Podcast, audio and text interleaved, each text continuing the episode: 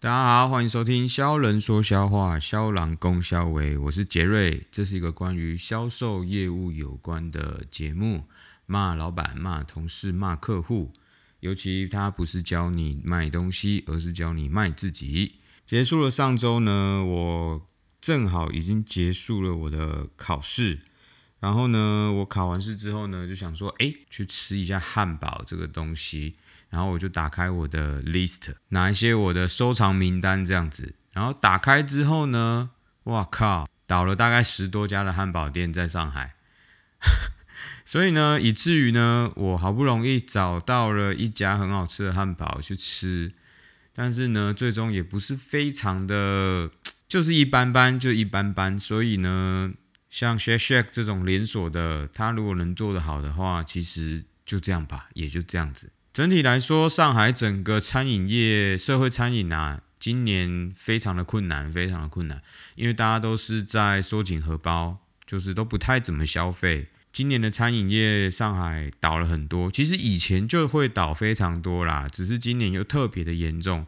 所以，如果很多朋友问说，哎，你们上海有什么东西好吃的，可以推荐一下？其实我也不知道怎么推荐你，因为我推荐你的，到时候可能过没多久就倒了。所以很多新店呢，通常我都会去挑新店，大概开一两个月之后，我就会去吃。因为呢，会有两种情况，你没有马上去吃呢，它可能很快就倒了；另外一种情况就是，它可能因为在赔钱，利率不够，上一集我说的成本的关系，所以它会又在降低它的品质，那它的成本就能够控管下来。那就变不好吃啦，所以通常新店呢，我会在它开一个月、两个月之后呢，马上去吃。如果评价是好的话，但是还是一样，很快呢就会再洗一波、洗一轮。能够存活到现在超过十年的，基本上都不太差。所以我也会看它已经开了多久。所以这是我最近一次外食，应该说我考试期间，现在最近一次外食就是在上个周末。这一集呢，我们要来说一下什么样的一句话呢，能够惹怒销售，能够惹怒业务啊？在我们进入这一个主题之前呢，我想先跟大家分享一下，就是我上一集呢，其实我们有说到很多关于成本的职业，有很多朋友来留言跟我说，其实他们的成本怎么样怎么样？其实 OK，我知道，但是我没有办法把每一个职业都说出来，包含了电子产业。OK，科技业或者是钢铁业，或者是代工业、代销这种，所以我在想说，我之后要做一个类似 Q&A 的方式放在 IG 上面啊，问卷调查，然后我就会把它放在上面，跟大家一起。探讨这个问题，也以至于不会漏掉一些讯息，好不好？OK。再来就是这一个月呢，其实有一件事情呢，我完完全全就是被设下了陷阱，就是在中国这边他们叫做套路，就是被套路，就是其实就是一个陷阱。呃，这整个月呢，我都在忙一个很大的项目，它是一个国际型的酒店，然后它已经开了一年，但是呢，这一个地产公司它想要换它其中的几个。啊，类似设备啊，一些几个方案这样子，所以就让我过去谈。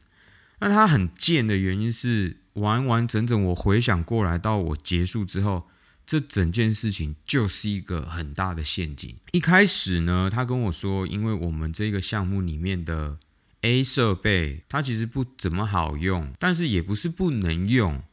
那因为管理层的关系非常喜欢你们家的设备，所以呢，让你来看一下，就是看你来能不能做一个方案给我们这样子，然后也跟我讲大概他们的预算是多少钱，现在的供应商是给报多少钱。OK，那我就就也报了嘛，就报了之后，因为我定期都会追踪这个事情，他没有自己主动跟我要，所以我又去追了这件事情。然后总经理就说：“你这个价格高出我们现在的供应商有一点高。”我说：“可是这个是你们当初项目经理报给我的这个价格，我觉得应该会差不多。”后来呢，他总经理就说：“那你再重报一次，然后把这个方案做好一点。”然后我就又在改嘛，OK，又在改，又做了几个方案，就是折价的方案给到这个客户，就是买赠买多少赠多少这种方案，但我的价格就没下来嘛。单价没下来。然后呢，在隔了大概大概又隔了一周之后呢，我又去追这个事情，然后已经到采已经走到采购这边了。然后走到采购这边呢，他就招要准备招标了嘛。然后因为我已经在投标的阶段了，最后他要做一个招投标的谈判会议嘛。所以每一个供应商都需要过去。一开始他也没跟我讲，他跟我说你就很贱，这个采购非常贱。他就说，你明天十点的时候就过来这边，我们准备要开会哦。那你要到场，他也没有跟我说要开什么会哦。然后我就过去嘛。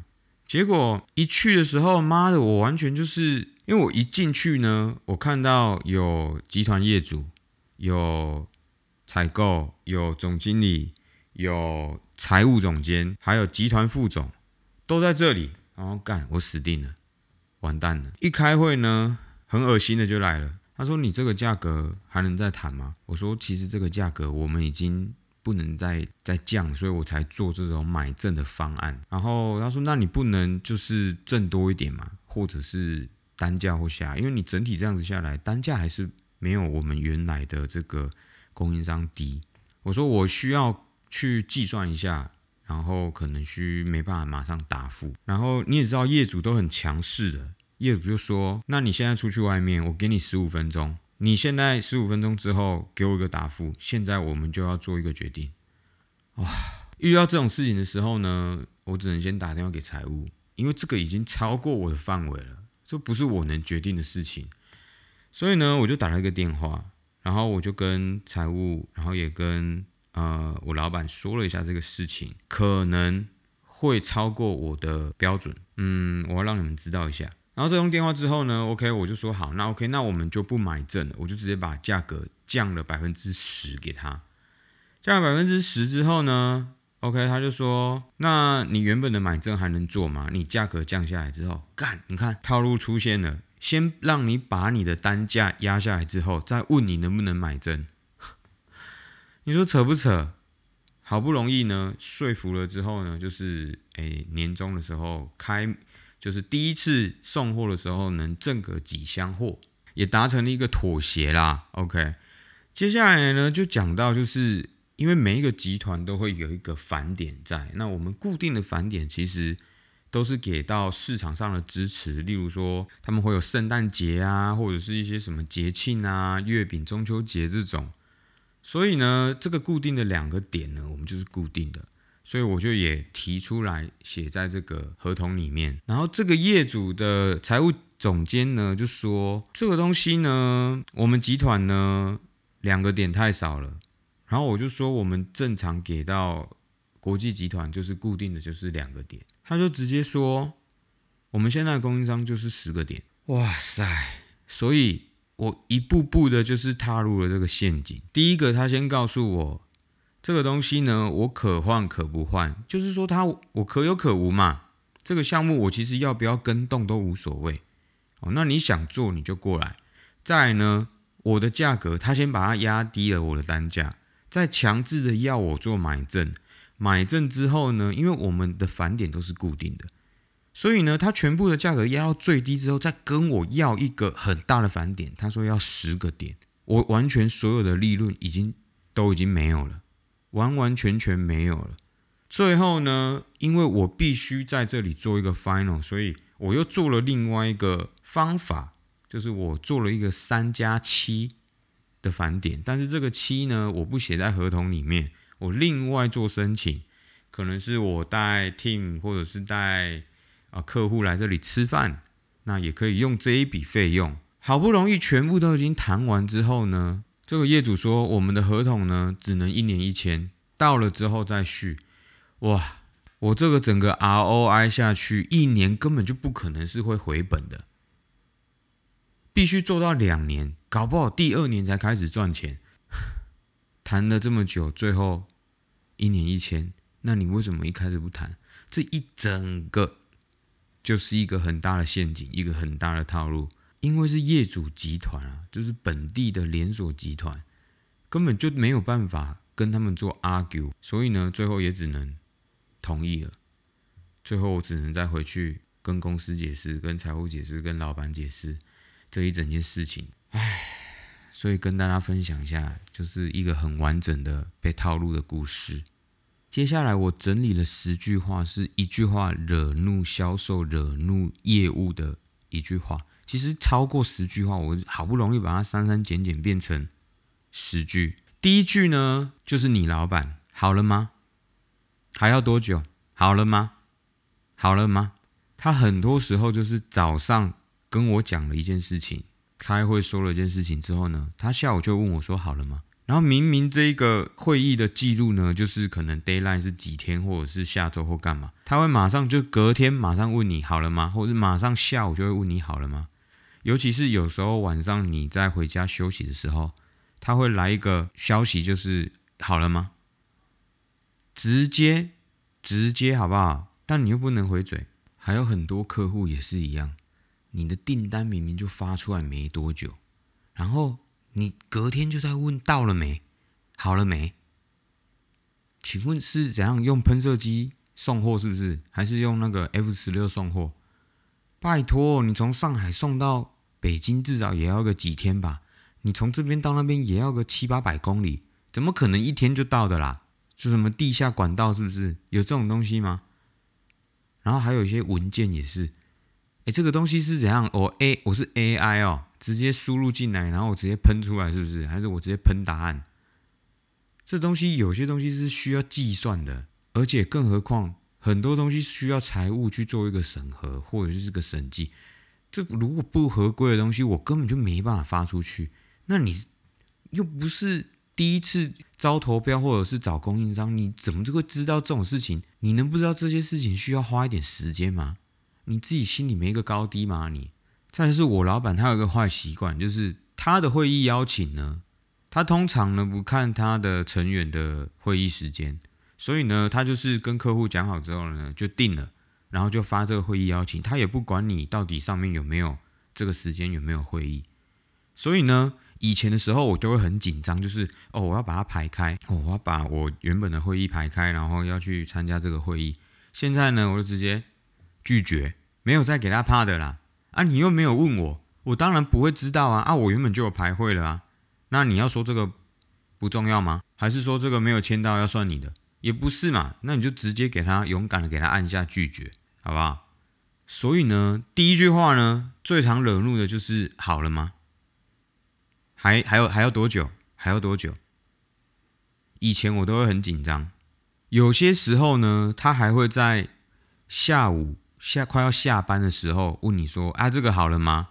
这个今天晚上能好吗？这个明天可以好吗？”以前我都会很紧张的把它做完。现在呢，这几年下来呢，我跟你说，我完全就不会理会这种东西。我就说不会，还没好。这个需要什么时候多久？这个要什么什么明天才会好？不要惯着你老板，你知道吗？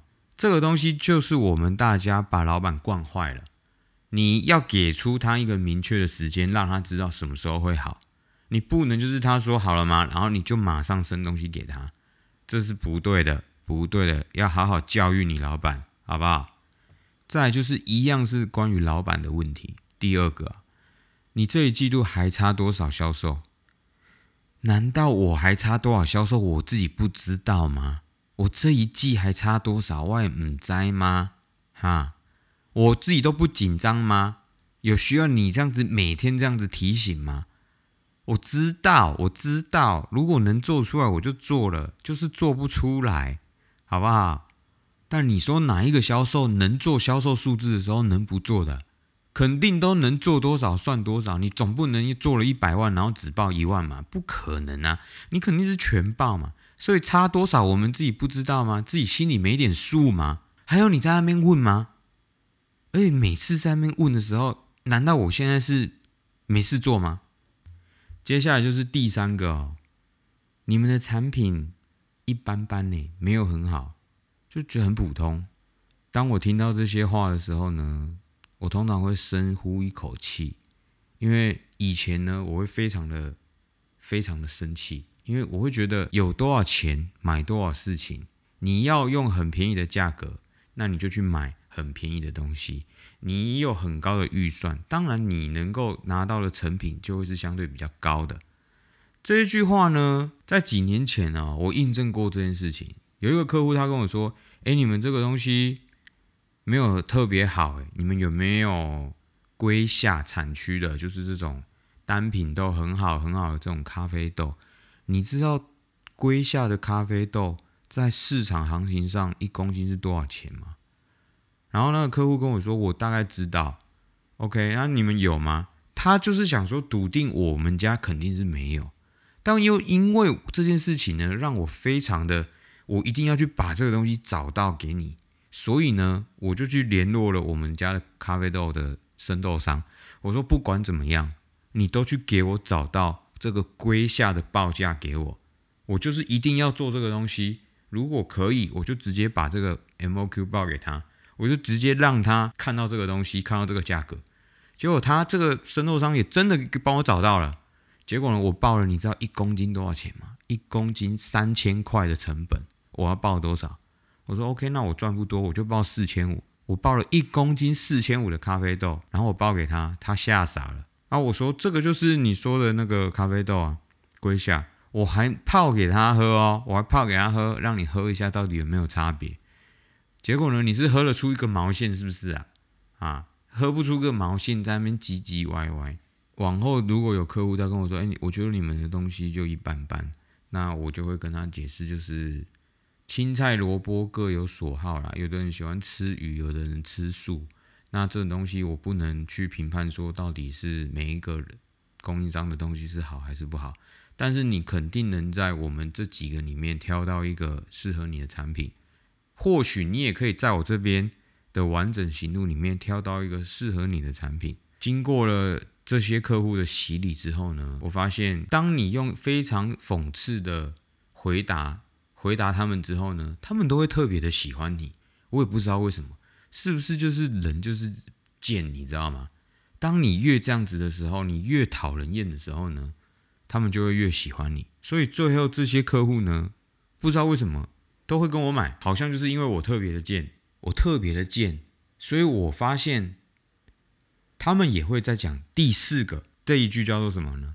你一定可以的啦！哇塞，这种人就是激将法哎，你知道吗？很多时候在激那种销售的时候就是这样子，你一定可以的啦！如果又是刚好是女孩子的话，哇塞，不行，一定得做到，怎么可以不行？对不对？一定可以的啦！但这个时候，如果是语气很不好的时候，是跟你说啊，你可以啦，怎么不行？你可以啦。所以呢，这句话有时候其实很看人，但是呢，确实刚开始听到的时候，都会让人家很不爽，就是真的会直接火上来。什么叫我只一定可以的？你报这种什么烂价格啊？你报这什么烂方案啊？什么一年一千呐？一年一千个屁呀？还可以嘞。我给你扒下去接下来呢，第五句是也是客户啊，但是这个通常是比较高等级的客户，通常是总经理、总监或者是业主副总。这句话叫做：为什么其他人可以，你不行？啊，请问其他人是我们公司的吗？啊，请问我是他们公司的吗？干，我们公司就是不一样嘛，我们公司的条款就跟人家不一样，人家账期有九十天，我们家就只有六十，那你要我怎么样？我又不能改这个东西，公司章程又不是我写的。你问我为什么可以，人家不行；你人家可以，我不行。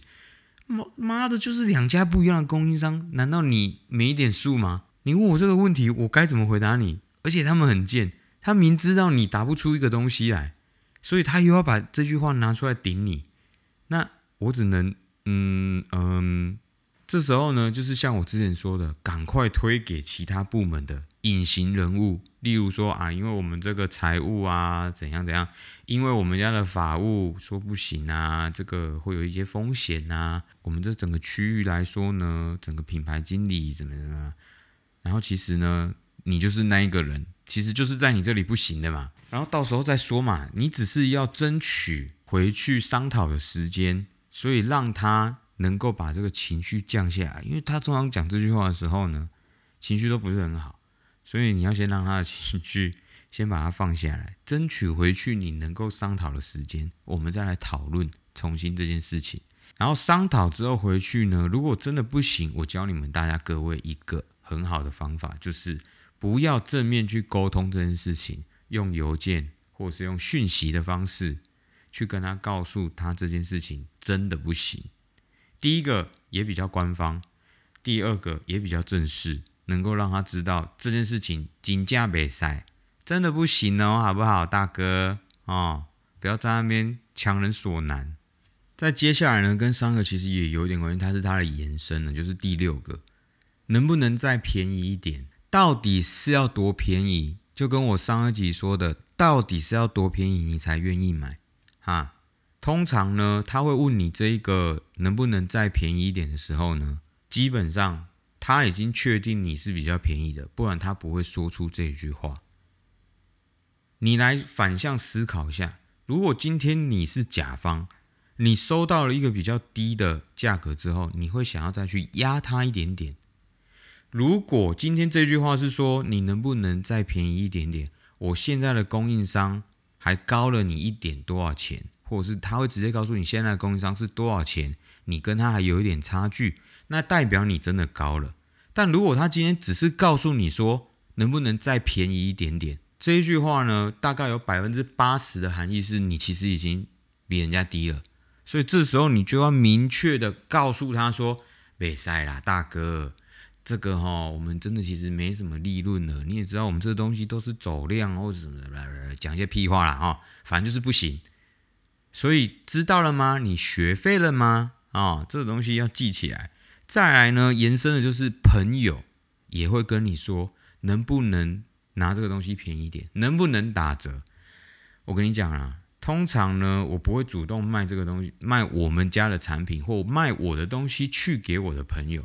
要么你有需要，你来找我；你有需要，你来找我，我肯定会算便宜给你。但是如果你自己来跟我说能不能便宜，能不能打折，这个时候呢，哎，不好意思，你可以去找其他人买，你可以去找其他的公司买，你不一定要从我这边买，因为我也不一定要卖你，因为我卖你也很麻烦，对不对？因为我卖你赚钱，赚没多少钱，要给你说什么东西，要给你说几句话，或者是我还没赚到你的钱，就要先被你这一句话气到吐血。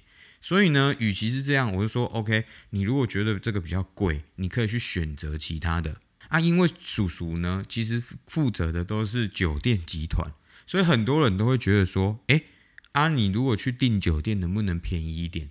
不好意思。人家的总部在法国，在美国，基本上这个集团也不是我家的，我只是里面其中一个供应商，所以能不能打折？说实话，勉勉强强可能可以，但是很麻烦，我也不想要因为你去跟人家要这个人情，然后你这个人情也不一定会还我，所以呢，如果可以，我会直接跟你说；那如果不行，那我也会直接跟你讲，我就是这样子的实话大王。哦，所以你来问我说这个能不能打折？基本上我会在三秒之内回答你，没塞，不行。住酒店是有差多少钱呐？你说打个好像是有一点差了，但是所以呢，我来教你们大家这个说话的艺术在哪里。你要先问说，诶，这家酒店你有没有认识的人？这时候我就大概知道嘛。但你如果是直接问说，诶，如果找你订那一家酒店的话，能不能打折？能不能便宜一点？这两句话的逻辑呢？艺术感就差很多，你懂意思吗？说话艺术很重要。如果我有认识的人，我就算不能帮你打折，我也会帮你去要一个水果，或者是帮你要一个什么餐，或者是折价饮料之类的。通常都是要一点好处嘛。那能打折的，我会尽量帮你要嘛。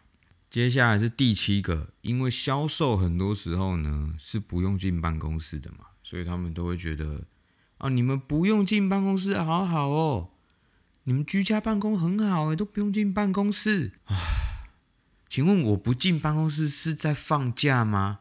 好啦，有时候会去偷打牌一下啦，或者是一些偷懒呐。但是很多时候我们也要加班呐。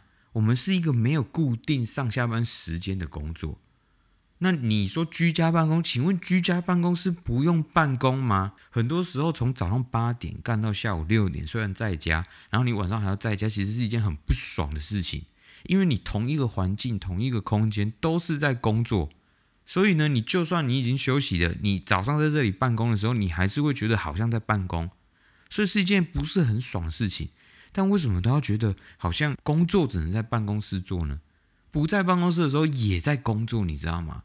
就在这个月啦，我有一个很大的项目在外地，我从下午四点开始做验收，做做做做做做做，做到凌晨一点才验收完成。当天我从七点就早上七点就出门了，我到凌晨一点才下班，我都没有进办公室。那请问爽吗？我就问一下，在办公室的六点准时下班的人爽吗？我这个加班还没有加班费哦。离开办公室的时候也要工作，尤其是出差的时候更要工作，因为你有很多事情时间是拖在通勤时间。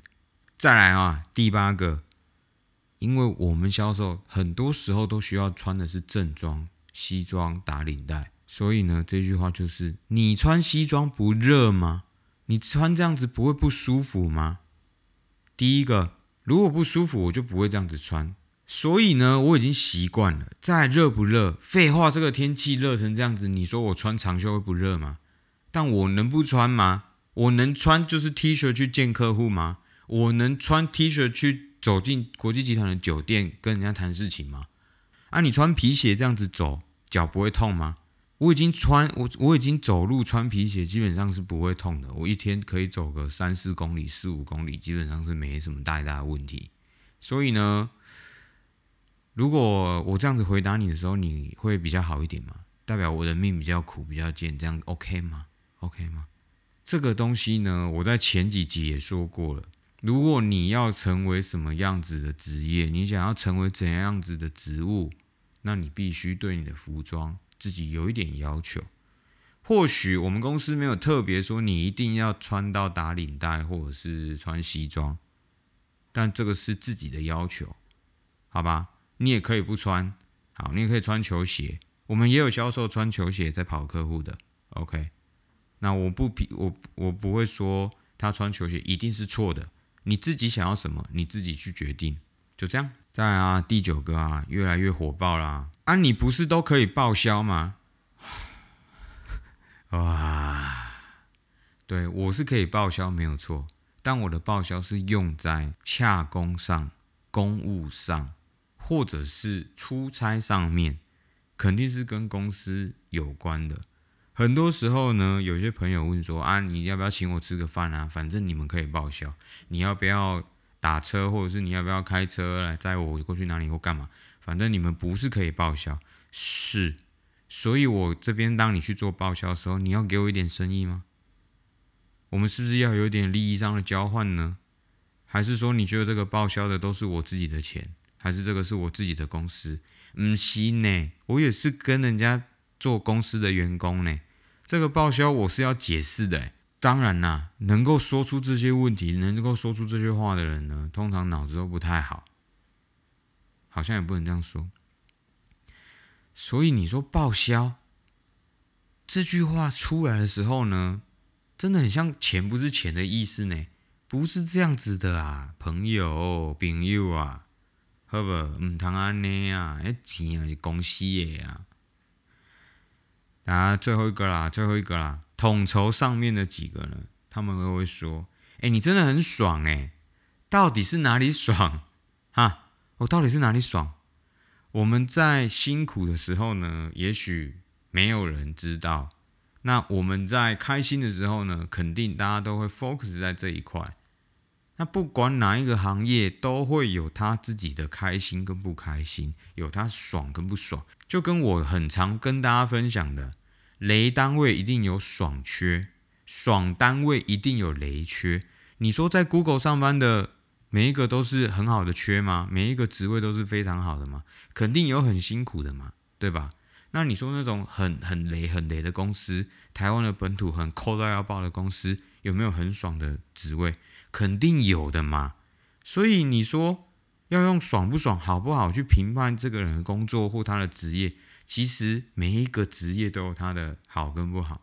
销售来说呢，大多数时间可能相对来说比较自由，但是付出的，但是付出的代价呢，相对来说就是你可能有需要加一点班的时候呢，你是没有酬劳的，可能需要无限上纲的，只看结果的。很多时候销售的结构薪资可能有百分之五十，相对来说都是呃奖金。甚至有可能高达百分之七十、百分之八十的，我都有听说过。在中国，很多销售他的底薪可能只有两三千块人民币，剩下全部都是奖金。那有好有坏啊，你生意好的时候，奖金当然基数就大嘛，对吧？那你如果底薪高，相对来说你的奖金基数就会少嘛。所以这个有一定吗？没有。你看，像叔叔上半年忙到棒赛棒没出来，忙到便秘三四天都没有上厕所，头都已经有点偏头痛，白头发白好几根了。啊，真的非常的爽吗？没日没夜的，还有因为一个项目，上个月就我刚刚跟你说这个大套路事件，真的非常爽吗？这心理压力其实很大，所以每个职业有它不一样的好跟不好啦。今天呢，跟大家分享一下十句会惹怒销售的话。那再来呢，我也希望大家可以跟我分享一下一句话能惹怒你的职业的是什么，好吗？欢迎在下面跟我们留言。那今天就到这边，谢谢大家，大家拜拜。